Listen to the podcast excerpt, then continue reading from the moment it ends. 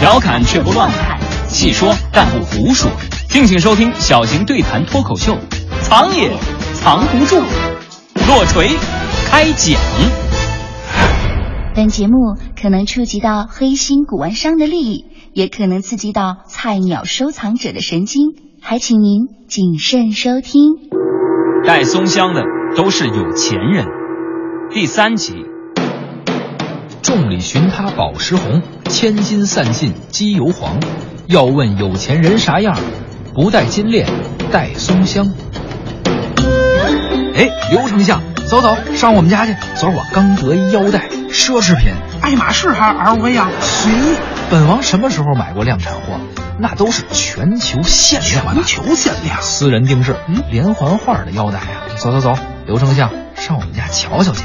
我这刻的是四面佛，喜怒哀乐人生四种状态。快，做我的教演，赶紧哎，看一别眼别别着急啊，李王爷，您这才四块，啊！这这太不上档次了，嘿还私人定制，十里盒好的吧？您还是来我们家吧，我这腰带那好啊，你有什么好货呀？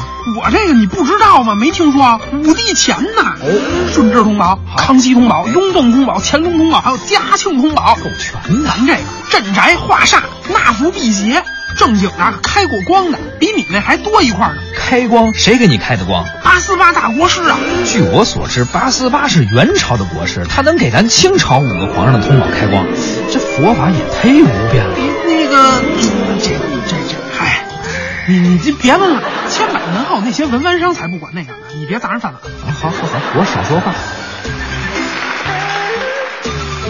哎，这不是李尚书吗？您怎么也来了？哦，换角色了赶。紧的，赶紧的！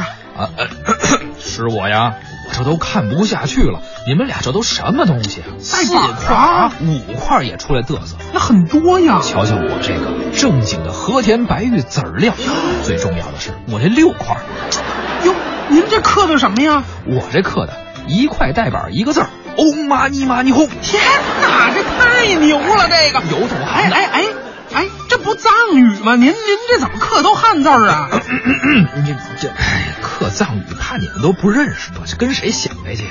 嗯，颇有一番道理啊。皇上驾到！又换角色了，哎你学这声儿倒是挺像的，怎么皇上也来了？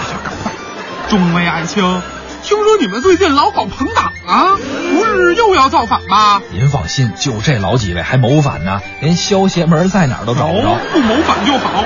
听说是一块儿玩带板儿啊没，错没错，正过来瞧瞧。皇上您快看啊，都是好东西。哎呀，众位卿家，你们这品位忒低了！这这这这四块儿、五块儿、六块儿，这腰带板儿啊，这档次也好拿到朝堂上显摆吗？想必皇上您是有好货啊那是，众位卿家，你们闪开了，小心亮瞎了眼睛啊！看一看哎，你们这边瞧，哎呀，看看朕这蜜蜡鸡油黄啊，带板一百零八块，一百零八罗汉。哎一百零八块，哎，这才收藏级呢皇！上哎您，看看吧，您这腰得多都瞧瞧粗啊！嗯就你话多，多粗你别管，只要高大上。哎，皇上您这是好货，但是您这减肥计划可真得提上日程了。你，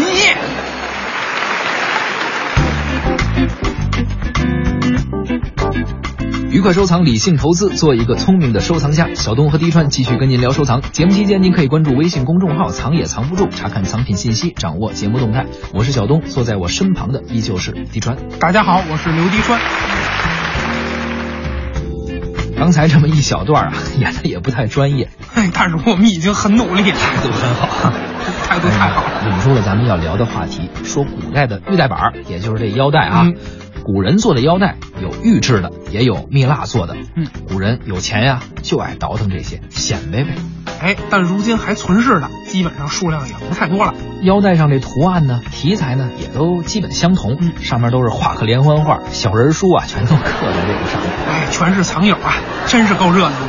咱说的是古代，搁现代也一样，实际上就是痛陈了文玩界的几种没文化。哎，要说啊，古代文玩界的没文化，咱们就可以随便说说，哎，为什么古代人你就能随便说呢？咱都无神论者呀。古人都做股了，很可能不爽就发个微博、发个朋友圈骂他们。一看你就没少挨骂。哎，挨骂不怕，有争议好啊。那起码他得先听了节目再骂，不是？这挺好，就当给藏也藏不住做宣传了。哎您这心还真是挺大的。得了，心再大也装不下没文化，咱还是聊古人的没文化。什么叫没文化？没文化就是俗。没错，现在咱叫三俗，三俗是按这个俗的存在形式划分的。嗯，不过我觉得，如果从研究的角度来看啊，俗还是分两种更好，这个类型化的意义就更强了。哦，那是哪两种呢？民俗、官俗，哎，这民俗就是老百姓里没文化的。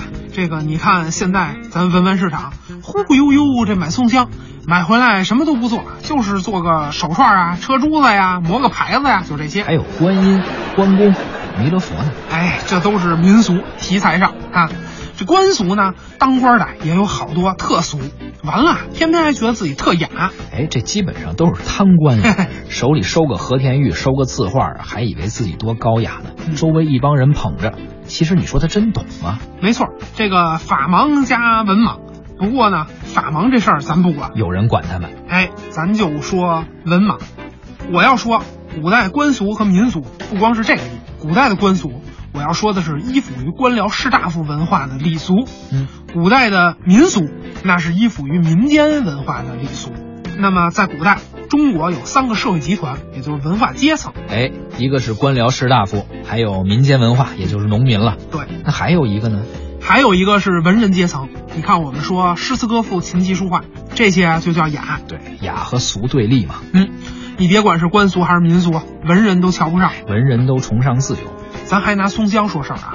你看，我们刚才举例子说的是辽金的带碗，嗯，这带碗啊，在当时啊，这块数越多它越好。那位皇上不是有一一百零八块的吗？哎，也不知道哪儿的野鸡皇上。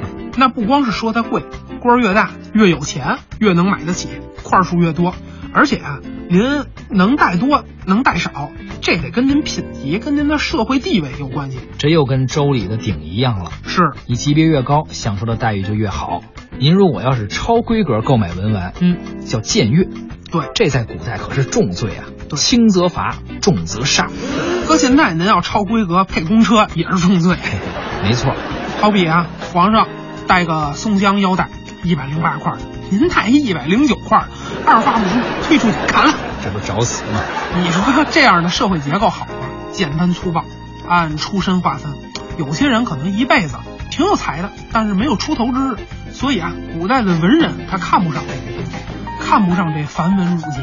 刚才说了，文人呢崇尚自由，放荡不羁啊，文人就觉得这些东西啊，刚才咱们攀比的这松江那都是没文化的。哎，官俗也是俗啊。嗯，如果站在文人的角度来看呀，还真是这么回事儿。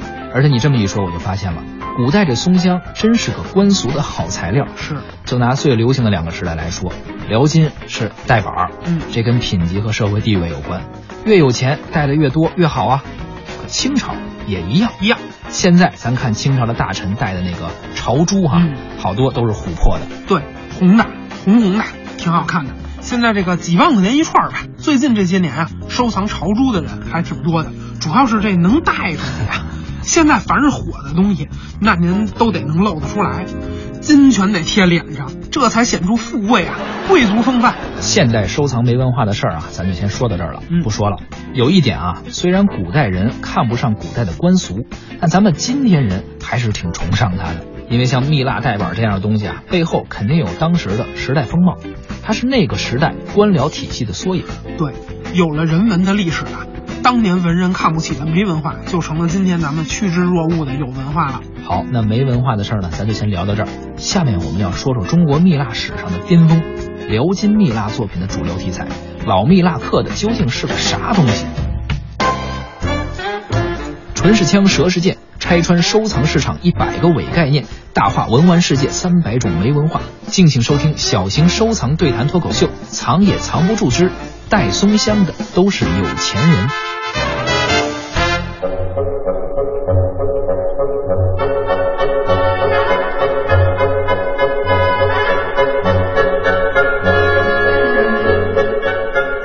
哎，怎么又改古典音乐欣赏了？哎用风月说话，高雅音乐，同时还引出了辽金蜜蜡作品的主流题材，也就是腰带上都刻了什么图案？啊答案就是天鹅呀。天鹅，这个确实是辽金时期一个很重要的蜜蜡作品题材啊，嗯也包括蜜蜡，也包括玉，对，玉带板嘛。白玉摆件和白玉的带板刻天鹅的，在这一时期非常多。不过啊，不光是天鹅，咱也能看到好多老蜜蜡上的禽鸟，有的一眼一看就是天鹅啊，这个长长的脖子啊，很长的羽毛，还有翅膀。是，但是有些鸟咱现代人看着就不太熟悉了，嗯认不太出来啊。古人比较喜欢鸳鸯，但是我们看这个有些题材、有些图案，好像也并不是鸳鸯。说到鸳鸯啊，其实啊，鸳鸯这个形象在玉件上那还是很常见的，嗯，尤其是到了后来，清代的玉件，包括瓷器画片儿嗯画鸳鸯的都很多。对这鸳鸯在古代被看作是真鸟，我知道它不是假的呀。我说的是真假之鸟。包括再高古一点的，还有一种鸟也是真鸟，真节之鸟。我们说《诗经》里“关关雎鸠，在河之洲”，关关形容的是一种水鸟的叫声。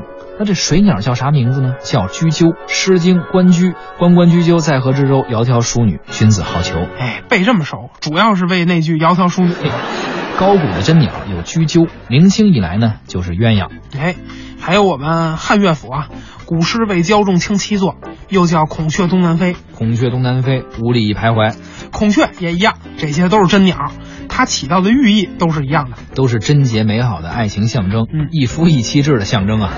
咱看这个古装戏里边，宫里边的娘娘啊，你甭管是不是真有才的才女吧，大家闺秀反正一要表现秀东西的剧情，基本上就是要秀一个鸳鸯，哎，原来是怕老公找小三儿啊！怕纳妾。别说古代，现在也一样。我记得头些年啊，大宝哥他媳妇儿结婚之前还送大宝哥一个鸳鸯戏水的钱包呢。哎，说了各种鸟啊，咱还得说回蜜蜡，嘿、说辽金的蜜蜡，嗯上面刻的比较常见的有一种鸟，看半天也没看出来是什么。是不是有点像鹰啊？哎，没错，你说的这个像鹰的这种辽金蜜蜡啊玉件上的艺术形象，它原本啊可能就是以鹰为雏形的，不过放蜜蜡上头，包括放玉件上，那它就不能叫鹰了，哦，有专属的名字，对，它叫海东青。海东青，原来这就是海东青。对，海东青，很多听众朋友们可能都听说过，至少啊对这词儿可能不太陌生。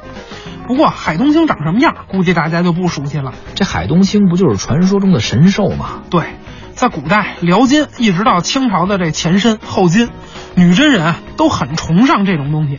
包括清朝在辽东的那个时候啊，早期差不多就是努尔哈赤还没起兵那会儿吧，咱中原还是大明王朝那会儿。那会儿满清都拿它当图腾啊，嗯部落图腾啊！那说到这儿，咱们得让大家看看海东青长什么样吧。赶紧关注微信号“藏也藏不住”，神兽就飞到了微信里。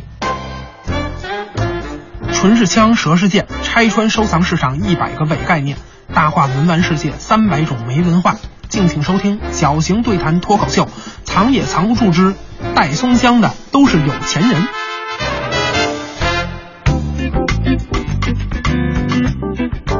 我也看了，来总结一下海东青的形象问题。以后啊，大家如果看见辽金时期的白玉或者蜜蜡上面刻一种鸟，您一看，首先它不是鸳鸯，其次它又像天鹅又不像天鹅，那很有可能啊，它就是海东青。那怎么区分海东青和天鹅呢？天鹅的嘴就是那个喙啊，也很长，不过它头的那个位置是圆的，而海东青是尖的。这还真是一个不错的区分标准啊！我看学会这个就能出去当专家了。呃，伪专家差不多学这些就够用了，真专家那肯定是真专家。您首先得先分辨一下这蜜蜡是不是辽金的，别弄个波罗的海的蜜蜡上头刻一鸭子，刻一鸡。您还跟人说左边一海东青，右边一天鹅，左手一只鸡，右手一只鸭，上不上岸？别回娘家了，咱们这么有文化、有品质的节目，得带朋友们穿越回古代。对，回到我们文化的人文的故乡去。嘿，说的我自己都有点信以为真了。我已经信好几期了，这天鹅和海东青到底要飞到哪儿去呢？这里边有故事啊，而且他们要去的地方，其实你很熟悉，我熟悉，对你特别熟悉。你是说中央人民广播电台？你怎么不说飞鸟鸭去？我家又不养鸟，哎你整天也不着家哎呀、你说话可小心点儿哎，你不是总熬夜加班改稿子做节目吗？啊！这以台为家嘛，吓我一跳。哎，咱还说不说海东青和天鹅的事儿了？说说说，不过啊这期咱先聊到这儿，下期咱再解密究竟古代的神兽这海东青还有这天鹅到底有什么故事，他们要飞去哪里？好，愉快收藏，理性投资，做一个聪明的收藏家。本期节目就是这样，关注微信公众号“藏也藏不住”，查看藏品信息，掌握节目动态。您可以通过蜻蜓 FM 点播节目，还可以发送邮件至收藏二零一五艾特幺二六 .com 与我们沟通互动。藏也藏不住，下期再会。再会。小东老师啊，年轻的媒体制作人，哎， 你能年夸我的事儿捋顺点儿，因为都是假的嘛。那应该背得更熟。